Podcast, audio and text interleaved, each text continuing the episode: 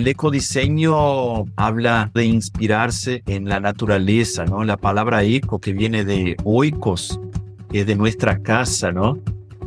Diseñar para nuestra casa, entender que este planeta que estamos habitando ahora es solamente la nave que nos está llevando a algún punto del universo. El ecodiseño es diseñar para su casa diseñar para la preservación de la vida y de nuestra especie creamos valor de manera regenerativa, creando condiciones para que la vida persista y prolifere.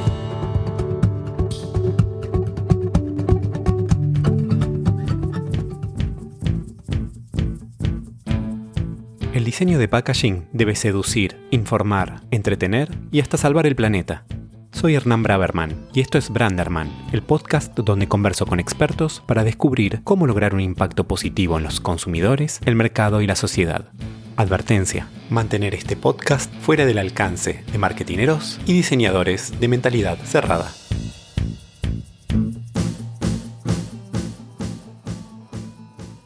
Antes de pasar a la entrevista, les quiero presentar mi agencia. Marcas con propósito humanas, ágiles, honestas, que no dejan a nadie indiferente. Tridimash crea y revitaliza marcas para imaginar y dar forma al futuro. Tridimash, la agencia de branding y diseño de packaging para marcas audaces.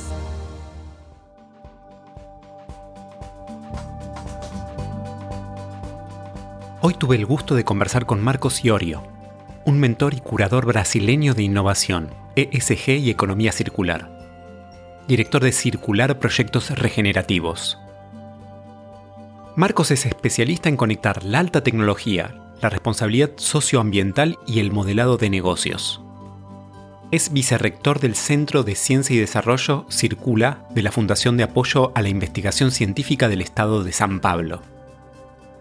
También es cofundador de la comunidad Donut Economy Brasil y coordinador del colectivo de plantación Refloresta Viñedo. En este episodio, Marcos comparte valiosas ideas sobre el ecodiseño y la importancia de integrar el impacto ambiental en el proceso de diseño de packaging.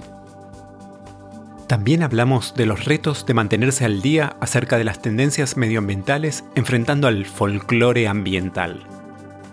Hoy, con ustedes, Marcos Iorio.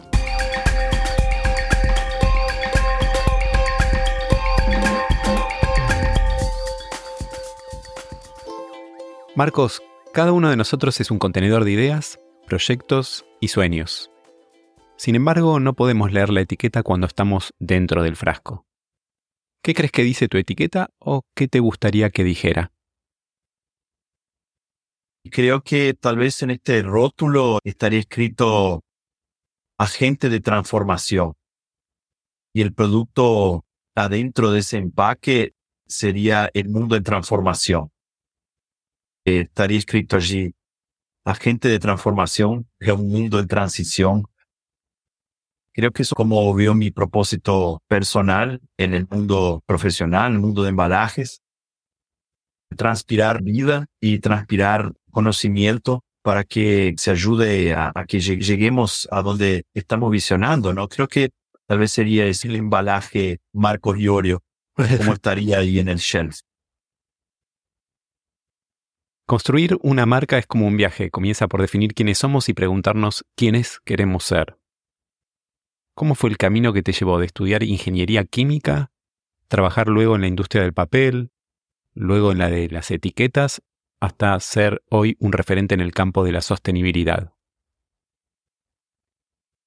Creo que siempre fui una persona muy curiosa, siempre haciendo preguntas y creo que me fui especializando en preguntas, a veces en, formular preguntas, pero preguntas auténticas, ¿no? De realmente aprender con las preguntas. Y cuando hice el técnico químico, después ingeniería química, pensé que iba a ingresar al mundo de los plásticos. Acabé primero yendo a la industria de tintas, después a la industria de latas y después ingresé como proveedor de químicos para la industria de papel. Y esos 14 años en la industria de papel fueron interesantes porque me fui mudando de ciudades, atendiendo fábricas de papel Y fui aprendiendo de dónde viene la materia prima, dónde se planta el pino, dónde se planta el eucalipto, cuánto esto significa para la ciudad, cuántas personas viven alrededor de este negocio. Y finalmente, estudiando tanto papel y al final ya me autoconsideraba un papelero, tenía un poco de lignina corriendo ahí en las venas.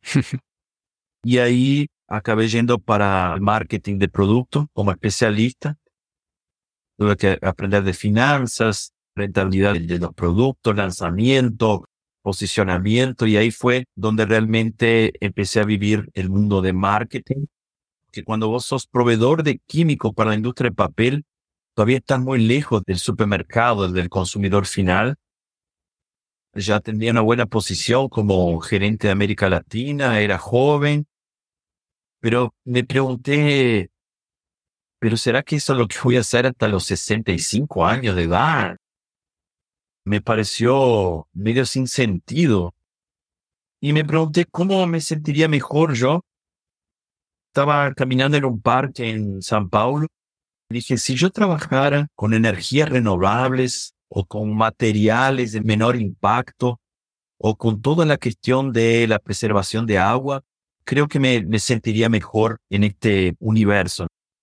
Y finalmente fui a hacer un posgrado en gestión en tecnologías ambientales me empecé a involucrar con problemas ambientales de las personas en una ciudad, una megalópolis como San Paulo y cuestiones relacionadas al agua, biodiversidad.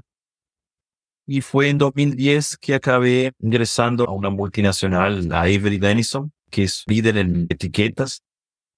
Y ahí sí, eh, ya era mucho más cerca del supermercado, porque ahí eran proyectos con Tura, con Boticario, con JBS, con grandes marcas, con Nestlé, ya tenía muy claro que quería traer cuestiones de impacto, de sustentabilidad. Finalmente, cuando salí de Avery en 2017, caí en un proyecto que era bien increíble, una pareja que tenía una marca de cosméticos orgánicos certificados. Eran los únicos que tenían la certificación de la EcoCert, que es el que tiene el guideline de cosméticos de Europa teníamos que lanzar una cantidad grande de proyectos en un espacio pequeño de tiempo. Nueve meses lanzamos como 70 SKUs. A mí me tocó como cabeza de marketing e innovación decir, bueno, ¿cómo vamos a transferir para el consumidor todo el cuidado de las haciendas y los aceites esenciales y todos estos productos certificados a través del embalaje?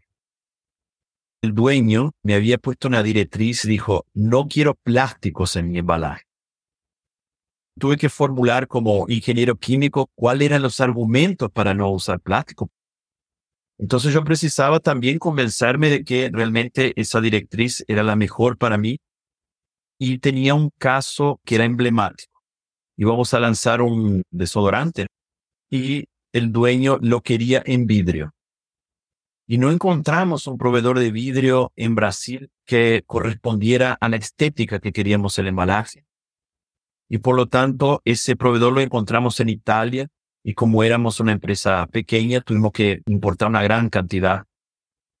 Yo me preguntaba, ok, el vidrio es reciclable, pero el carbon footprint de traer de Italia para acá y la reciclabilidad que baja del vidrio porque al final pesa bastante, ocupa espacio, no lo quieren los segregadores en las calles agarrarlo. Y por no quedarme contento con eso, empecé a estudiar el asunto y creo que esa jornada fue donde me llevó ahora a este conocimiento, ¿no? De cómo mejorar embalajes para el medio. ¿Y cómo evolucionó esa visión del diseño de packaging ¿Crees que cambió tu perspectiva en todos estos años? Ah, cambió y sigue cambiando, ¿no? Porque a medida que te vas apasionando por este tema y que tenés que estudiarlo, porque no hay respuestas superficiales para estas cuestiones, principalmente porque cuando estamos hablando de impactos, estamos hablando de impactos ecosistémicos a veces vos vas por un camino creyendo que estás resolviendo el problema más inmediato. Por ejemplo, nos vamos a hablar de los microplásticos, pero al mismo tiempo, en un mundo que te está descarbonizando, ¿Cómo resolves el flete con menor impacto por el peso que causaste al cambiar el embalaje? ¿Cómo podría ser el reuso de este producto? ¿Cómo podría ser el modelo de negocio para utilizar el reuso de este producto? Y ahí vas entrando en multidisciplinas y realmente muchas cosas todavía no tienen respuesta. Cuando veo qué herramientas yo tenía hace 6, 7, 8 años atrás, me causa espanto decir, no sabía nada cómo resolver este problema. Y ahí te cuento una alerta que se me abrió hace como cuatro años. Me empezaron a invitar a un desafío de design donde se hacían un hackathon y ellos invertían a traer para ese hackathon los mejores designers que recién salieron de la, universidad. Y era el hackathon muy intenso, ¿no? O sea que tenía que tener sex appeal el producto, tenía que tener la medición de análisis de ciclo de vida, lo hacíamos mientras en hackathon para mostrar que el embalaje que estamos proponiendo tenía menor impacto que el actual. Obviamente, técnicamente tenía que ser el embalaje posible de ser fabricado y el costo tenía que ser viable. Pero una cosa que me llamó mucha atención es que los designers recién formados no tenían ninguna caja de herramientas para evaluar cuál era el mejor material. Tendrían que elegir papel, vidrio o plástico. ¿Cómo hacer esa evaluación? ¿Cómo comparar materiales? ¿O qué indicadores? ¿Cómo funciona la colecta? ¿Cuánto vale eso en el reciclaje? ¿Será que vuelve? ¿Cuántos kilómetros tiene que volver este embalaje para que sea reciclado? Y ahí al darme cuenta que nada de eso había sido discutido en la universidad, pensé, bueno, ¿saben tanto cuanto yo sabía hace 20 años atrás? Y ellos dentro de 5 o 6 años, porque son brillantes, serán gerentes de grandes marcas y van a cometer los mismos errores que yo cometí 20 años atrás. De alguna manera, este conocimiento tiene que ser acelerado para que la transformación realmente exista, ¿no? ¿Crees que la mayoría de los package designers en realidad son garbage designers? Ah, seguramente. Infelizmente. Después que tuve esa experiencia, empecé a dar esos entrenamientos in company para grandes agencias de design y realmente hay que empezar de lo básico, de lo básico. El designer se compartimentalizó tanto que no se conecta a áreas de manufactura, la gente de logística, la paletización, y quedó en un lugar el designer que llega un briefing muy corto de algo del, de la gente de marketing que también no tiene el letramiento en muchas cuestiones de esto de eco-design. Y ahí el briefing viene con lo que yo llamo es mi enemigo número uno, que es el folclore ambiental. Todo el mundo cree que esto es una verdad absoluta, pero cuando vas a leer los papers, cuando vas a estudiar mejor, ves que no es bien así, pero ya la industria se está moviendo en ese sentido, ya está generando impacto en la propaganda y el designer está respondiendo a esa demanda de marketing que muchas veces no tiene ningún basamento científico o a veces está empeorando alguna situación que debería ser contemplada por el design. ¿Y qué ejemplos tenés de ese folclore ambiental? Esto del plástico, por ejemplo. Increíblemente, cuando me puse a estudiar un poco más sobre los microplásticos, que realmente está entre los nueve grandes problemas del mundo, ¿no? De los límites planetarios. Prácticamente nosotros que trabajamos en la industria de embalaje, asumimos que ya que la mayor cantidad de plástico es vendida para embalajes y en este concepto de uso único que le llamamos, ¿no? Es también el mayor descartador de plástico, es casi que obvio imaginar que tenemos que combatir fuertemente el uso de plásticos en embalajes, porque ese es el problema que se está generando en relación a los microplásticos. Pero cuando vamos a los números, vemos que hay otros problemas que no están siendo comentados. Por ejemplo, si vamos a ver las pajitas que, que usamos para tomar las sodas, cuánto eso significa de microplásticos en el océano, estamos hablando del 0,03%. Cuando vamos a hablar de las bolsitas plásticas de supermercados, estamos hablando de 0,3%. ¿Cuál es el mayor hoy productor de microplásticos en el océano? 33%, o sea, estamos hablando de casi mil veces más son las fibras textiles que salen en el lavado de ropas. En segundo lugar, con 29%, es el polvo de los neumáticos. Entonces, poco estamos hablando sobre eso. En tercer lugar, son las esferas de polietileno que usamos en los cosméticos, en los esfoliantes y en las pastas de diente. Entonces, mira que estamos con gigantescos otros problemas de plásticos, ¿no? Y de los microplásticos. Pero asumimos casi que sin estudiar que tenemos que resolver primero el problema de los embalajes. Y al mismo tiempo estamos introduciendo otros materiales que son a veces más pesados, que tienen menor índice de reciclado y que la cadena no está pronta para procesar ese material. Y estamos ya haciendo los cambios por presiones populares. Entonces vamos a tener que encontrar cómo producir mejores plásticos, cómo producir plásticos provenientes no de fuentes fósiles, y al mismo tiempo, cómo es que hacemos, por ejemplo, en Brasil, el 75% de los brasileños no separan los reciclables en casa. Mm. ¿Cómo vamos a hacer que esa gente de alguna manera se encaje en un flujo y permita que nuestros embalajes y el resultado de nuestro consumo vuelva para algún ciclo productivo, intentando no solo disminuir el impacto, pero de alguna manera crear sistemas regenerativos que de alguna manera devuelvan vida al planeta.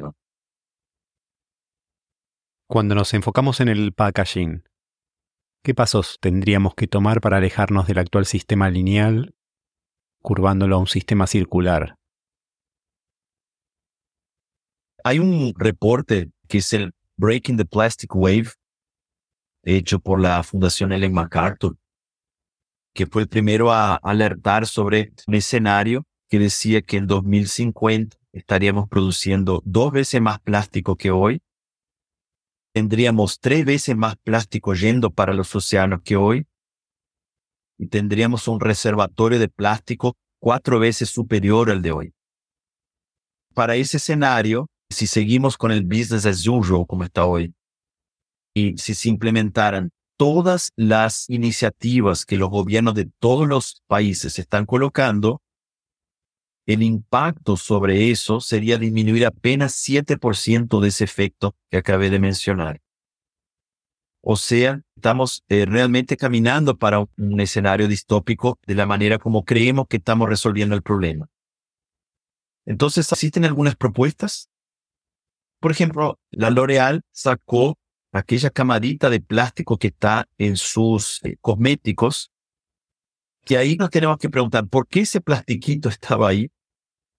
Entonces, claro, le da un brillo y le da una premiumización al embalaje que los designers, de alguna manera, bueno, si sacamos este plástico, ¿cómo resolvemos esa premiumización? Yo creo que el mayor porcentaje que está ahí propuesto tiene a ver con el reuso de embalaje. Y el reuso de embalaje requiere un desafío muy grande porque podemos estar hablando de refiles, pero si vamos a colocar refiles, ¿cómo esos refiles también no son lineales y entran en la circularidad? Pero también, ¿cómo podemos, por ejemplo, que la persona lleve su embalaje para un cierto local y recargue su shampoo? Según ese escenario que pone Ellen MacArthur, de 20 a 30% del plástico podría ser disminuido si las empresas adoptaran ya en el origen un diseño de un modelo de negocio de un producto que utilizara un reuso de embalaje. Estamos muy lejos todavía de eso, todo se transformó en, en descartable y creamos una cultura del descarte. Tenemos que avanzar para el reuso, pero sin sacrificar la idea de conveniencia.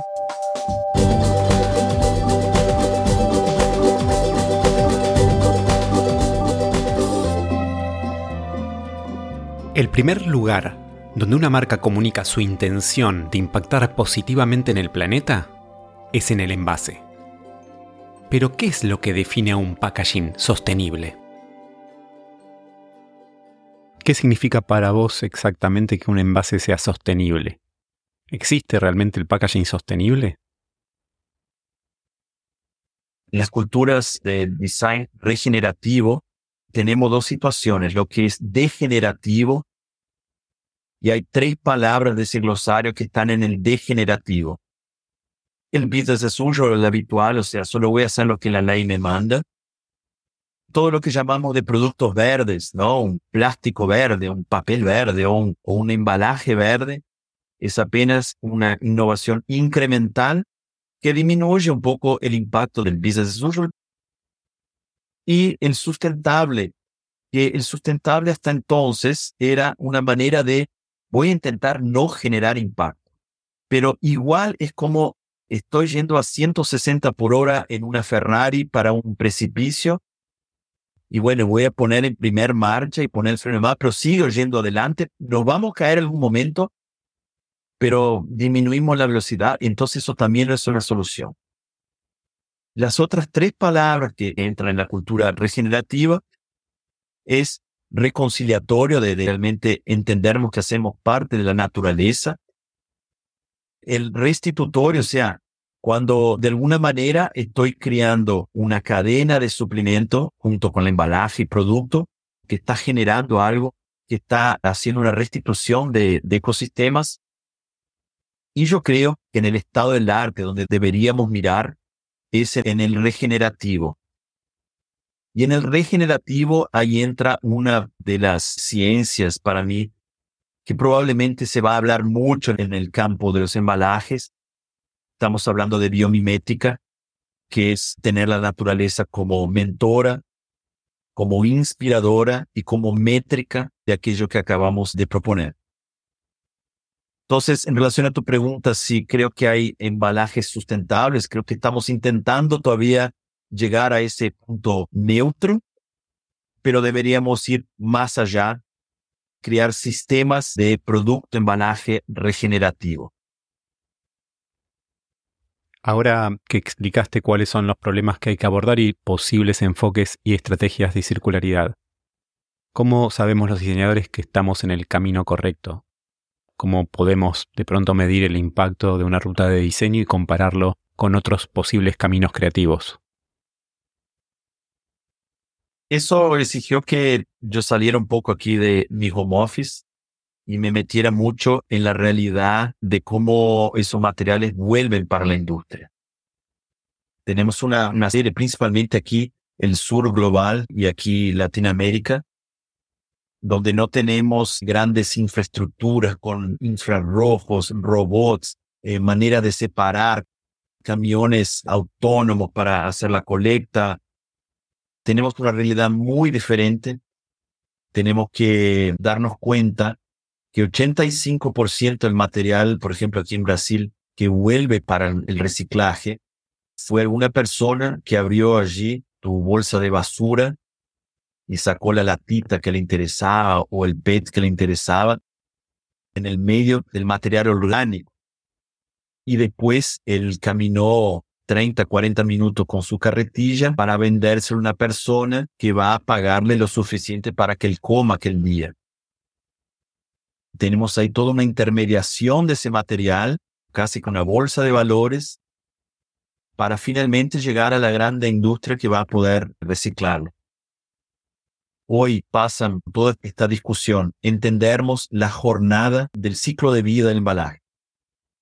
En la hora del design 80% del impacto acaba de ser decidido cuando decidimos que aquel material va a ser de papel o va a ser de plástico, que es cuadrado, que se encaja así en una caja secundaria, pero precisa de un plástico stretch para que no se caiga en el camión. Cuando llegue al supermercado, preciso sacar todo eso para ponerlo para exposición, pero esa caja de alguna manera o va para la basura o va para algún sistema de reciclaje y después llega a la casa de uno, uno utiliza no usa el producto, toma el producto, come, no sabe si aquello realmente puede ser reciclado o no, no sé si lo separo o no. Y finalmente, la ciudad está preparada para pasar con un camión y agarrar ese material separado o no. Solo 15% del material que vuelve a reciclaje en Brasil responde por ese sistema de colecta selectiva y cooperativa que va a ser la separación. Y después tiene el trabajo de encontrar un comprador que a veces existe un comprador en San Paulo, pero no existe en Manaus porque está muy lejos de la fábrica. En todo esto tenemos que tener la conciencia que es una jornada y en cada parte de esa jornada existe una persona que es o el designer, está el comprador que dice las reglas de lo que comprar, está el supermercado que dice cómo se va a manejar esto, el transporte cómo va a ser hecho, el consumidor que va a usar y descartar, y después cómo hacemos eso volver. Y estamos muy carentes de datos para poder decir, bueno, qué está funcionando y qué no, y que empecemos a probar soluciones para cada una de esas etapas y ir optimizándolas a punto de salirnos del lineal y irnos para algo circular. En ese sentido, el packaging puede haber sido correctamente diseñado para minimizar su impacto ambiental, pero aumentar las posibilidades de reciclabilidad no garantiza el reciclado.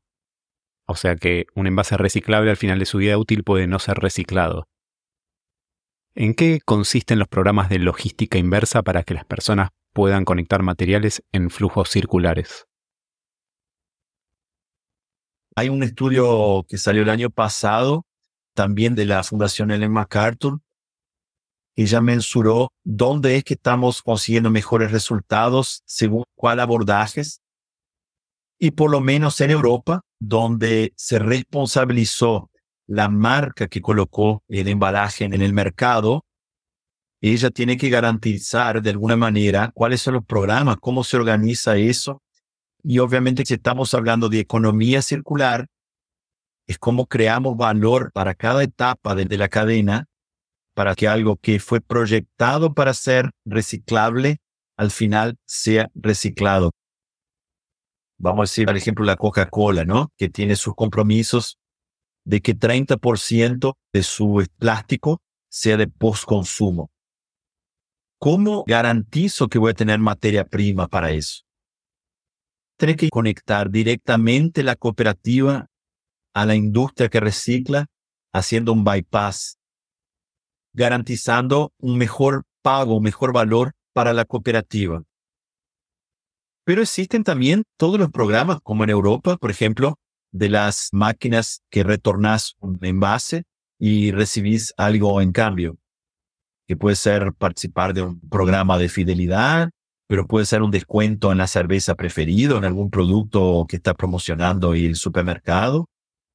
Programas, por ejemplo, de la IVI aquí en Brasil, que vos compras un embalaje muy bonito, muy duradero y lo que tenés después para usar como detergente se vienen como en cápsulas de Nespresso. El, el, detergente es un detergente biodegradable hecho de terpeno, que es un subproducto de la naranja. Y de cierta manera, o sea, que está completamente pensado.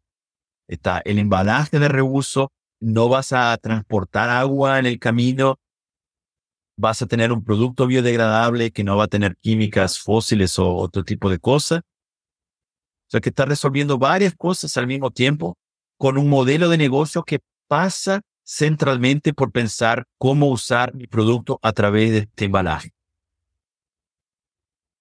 ¿Cómo podemos valorar los esfuerzos de ecodiseño que realiza una marca, por ejemplo la que mencionaste recién, sin caer en el greenwashing? ¿Qué puedo comunicar y qué no debería comunicar? Ah, esa es una de las cosas que me incomodan mucho, ¿sabes? Nosotros aquí en Latinoamérica estamos muy mal asesorados en relación a lo que se puede decir o no en el embalaje. El greenwashing es más regla que excepción. Wow.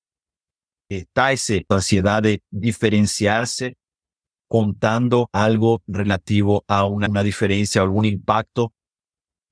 Yo me acuerdo de aquí de una colega que había desarrollado una línea de cosméticos y por ser en activos de la botánica brasileña, dijo, ah, creo que va a ser más fácil introducir este producto primero en Europa. Quería vender en, en Bélgica. En su embalaje venía escrito cruelty free.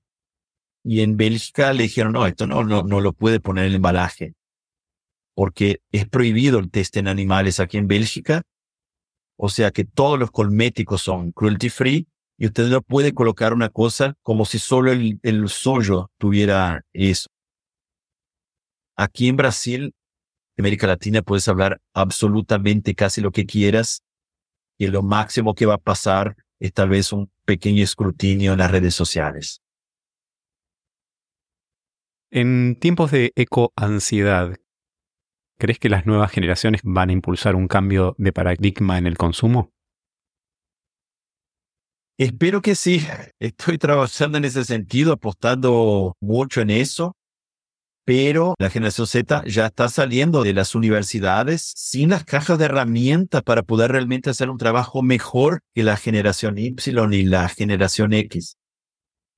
Gastamos los últimos 30 años en estas historias de sensibilización, concientización, pero al final si no traemos maneras de mensurar, maneras de diseminar buenas prácticas, maneras de comparar cosas, ¿no? Por ejemplo, está ok, este embalaje que acabaste de desarrollar realmente disminuye mucho el carbon footprint, pero tiene un impacto en consumo de agua gigantesco. Estamos hablando de problemas ecosistémicos y que esta cuestión solo se discute de manera multidisciplinar y no departamentalizada. Si no empezamos a trabajar esto de manera realmente integrada, vamos a seguir cometiendo los mismos errores y la única diferencia es que vamos a tener más problemas de salud mental por los problemas de ansiedad que se generaron por 30 años de concientización y sensibilización. ¿Cuál es el peor crimen de diseño de packaging en términos de sostenibilidad que hayas visto o que quizás hayas cometido? Ah, yo voy a traer para mí la responsabilidad de ese desodorante de vidrio, ¿no? Seguramente si yo fuera a hacerlo hoy, no lo haría, a pesar que el embalaje es, precioso, pero no, no, no lo habría hecho trayendo vidrio importado de Italia y seguramente sabiendo hoy con lo que sé que ese vidrio va a ser enterrado lo traje de barco cruzando el Atlántico para acá y es un producto que en mi casa duraba 30 días. Solo para decir que la hacienda donde planté la, la lavanda o lo que sea era orgánica. Y yo creyendo en aquel momento estaba convencido de que estaba haciendo lo mejor para el planeta. Hoy diría, no, no, no lo haría así. Creo que eso es el pecado normalmente de los proyectos y que lleva el folclore ambiental, ¿no? Yo tengo certeza que este es el mejor producto que el mundo podría desear eh, en términos de impacto, pero no lo medí. Ahora te propongo un juego. Como sabes, en muchas agencias creativas no puede faltar una mesa de ping-pong. Y este es nuestro ping-pong de preguntas. Te, tenés que jugar por uno u otro concepto o definición que te voy a proponer y si querés podés explicar por qué la seleccionás. ¿Estás listo, Marcos, para el ping-pong de Branderman? No, pero vamos. ¿Soy un ingeniero o soy un consultor? Ah, soy ambos. Me gusta llevar el conocimiento y, y, traer el consultor, pero siempre seguiré siendo un ingeniero porque eso está en la raíz ahí de, cómo pensar en las soluciones. ¿Sostenibilidad o sustentabilidad? Sustentabilidad. ¿Basarse en la razón o perseguir la emoción? Ah, yo soy mucho de la emoción. El design para mí está en la capa del neocórtex, es una, una cosa que el sapiens lo tiene. Pero obviamente al final cuando hablo de impactos, vamos a los datos. ¿Reducir o reciclar? Reducir. dentro de los cinco R's, reciclar es la última. Y yo diría que antes de reducir, todavía repensar. ¿Briefing cerrado o briefing abierto? Ah, briefing abierto, siempre. ¿Crear o rediseñar? Me gusta mucho rediseñar, me gusta mucho. En el campo de la economía circular, todo tiene que ser rediseñado. Pero está claro que muchas veces tenemos desafíos de cosas que todavía no existen. Entonces, crear es lo que nos trajo hasta acá. Pero rediseñar en este momento para mí es la palabra. ¿Cliente emprendedor o cliente corporación? A mí me gusta siempre lo que van para adelante. Yo en un momento dije, no, no tengo más espíritu para trabajar dentro de las corporaciones. Puedo trabajar con las corporaciones, pero me encantan los emprendedores, ¿no? Los, los lunáticos, los visionarios, los que, mira, quiero que me ayudes a llegar a este punto, no tengo ni idea cómo hacerlo. Bueno, esos son los que me encantan. ¿Mercado masivo o mercado premium? Yo creo que en la, área del impacto, el premium tiene su papel, ¿no? Es la introducción de algo, eh, de un concepto, pero siempre creando valor para un nicho, ¿no? Para alguien que quiera realmente esto, pero ya pensando cómo transformamos esto en masivo para realmente hacer el puntero del impacto caminar, ¿no? Conceptualización o ejecución a mí me gusta más el concepto y trabajar con personas que ejecuten eh, haciendo siempre el par. Pero como me gusta mucho diseñar y estoy el tiempo entero con el papel aquí haciendo dibujitos, eh, conceptos para mí están en mi alma. ¿La forma sigue a la función o la forma sigue a la emoción? Yo para mí emoción. Creo que nos transformamos en una sociedad que todo tiene que tener una función. Pero no es que todo tiene que servirnos para algo, ¿no? No tiene que cumplir una función para el ser humano. Tiene mucho a ver con amor, tiene a ver con vida y tiene a ver con emoción, claro. ¿Trabajo remoto o trabajo presencial? Híbrido. Y la última, ¿diseñador se nace o diseñador se hace? Ah, yo, yo no nací diseñador, la tribu de los designers ha sido la última tribu que he caminado en los últimos 10, 15 años. Y me siento tan contento cuando, cuando dices, si no, vos sos designer. Entonces, creo que lo desarrollé y creo que eso es posible desarrollarse, sí. Decime ahora algo cierto sobre el ecodiseño en lo que casi nadie esté de acuerdo con vos. El ecodiseño para mí habla de inspirarse en la naturaleza, ¿no? La palabra eco que viene de oikos, que es de nuestra casa, ¿no?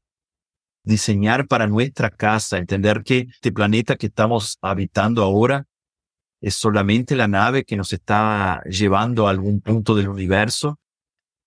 Y es en esta casa que precisamos persistir, sobrevivir y contracenar con todos esos otros actores que comprenden la vida.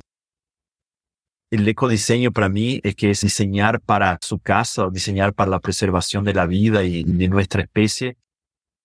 Y en esta propuesta de crearnos valor de manera regenerativa, creando condiciones para que la vida persista y prolifere.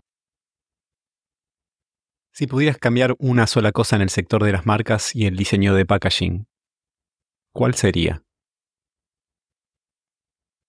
Creo que dentro de las corporaciones tenemos un algoritmo muy negativo, además de toda la técnica, además de, la metodología. Nada de esto va a pasar si no cambiamos el algoritmo de la compra.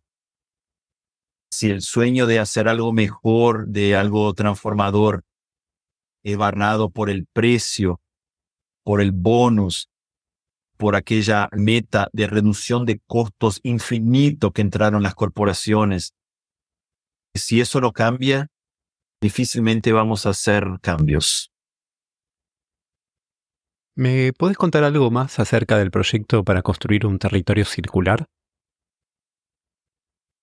Empezamos eh, ese territorio en Telemaco Borba, en el interior de Paraná. Y la idea era, bueno, ¿qué tenemos que hacer para que los embalajes no vayan a parar en la basura y sean enterrados? Tuvimos que hacer mucho benchmarking con ciudades cero basura. Hay que empezar a enseñar a los niños de los tres años de edad. Hay que hacer semana del medio ambiente, hay que mostrar a las personas lo que pasa cuando enterramos algo después del consumo, hay que tener máquinas, hay que traer innovación, hay que colocar la universidad junto con el poder público, con leyes que funcionen para fomentar todo eso. Hay que tener funding. Entonces empezamos a ver todos los elementos que habían que existir para lograrmos esos 100% de circularidad de embalajes. Fuimos de manera muy creativa proponiendo caminos, resolviendo cosas, no resolviendo otras. Y estamos en esa, esa jornada. Yo estoy yendo ahora para ver uno de los eslabones del reciclaje, que es la cooperativa, que precisan operar de manera muy eficiente para que logremos traer más materiales de más casas del comercio y que también sean correctamente separadas y que encontremos compradores y que las cuestiones logísticas tal vez las resolvamos por inteligencia artificial, encontrando las mejores rutas que un camión tiene que andar. En fin, yo hago la analogía de ciudades inteligentes, el capítulo de residuos sólidos. Espectacular. Marcos, ¿cuál es tu próxima aventura? Ah, mira, estoy metido en tantas cosas, Hernán.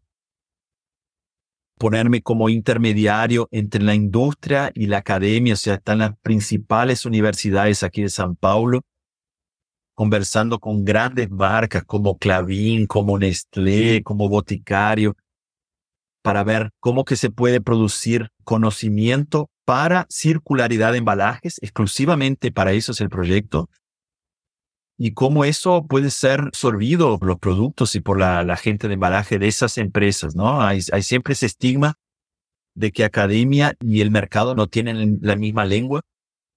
Y me metí yo aquí a ver si consigo hacer un Google Traductor eh, en esta cosa para ver si va para frente. Pero también estoy metido con mentoría de compostaje rápida en 10 días de residuos orgánicos de restaurantes industriales con una startup con otra que recupera el liner de los autoadhesivos aquí en San Paulo y todas estas cuestiones de las cooperativas y el territorio circular. Así que mi ganas es, estar siempre en movimiento, como dice la canción de Jorge Drexler, eh, siempre haciendo de nuevo el rótulo inicial, es ser el agente de transformación en este mundo en transición. Marcos, Muchas gracias por esta charla esclarecedora. En tus presentaciones te soles definir como un ejército de un solo hombre, armado con una red de personas y sueños increíbles. Gracias por proponer transformar el diseño en disueño. En esta guerra ya no estás solo, amigo. Muy bien, Hernán. Desde que nos hablamos la primera vez ya sabía que no estaba solo. Entonces vamos juntos y me encantó el disueño. Vamos a disueñar juntos. Espero que hayas disfrutado tanto como yo esta conversación. Podés chequear las notas del episodio para ver todos los links relevantes. Te invito también a seguirme a través de la cuenta de Instagram y mi website branderman.design. Suscríbete al podcast en tu app favorita para no perderte el próximo episodio de Branderman, el podcast en el que te propongo descubrir cómo lograr a través del diseño de packaging un impacto positivo en los consumidores, el mercado y la sociedad.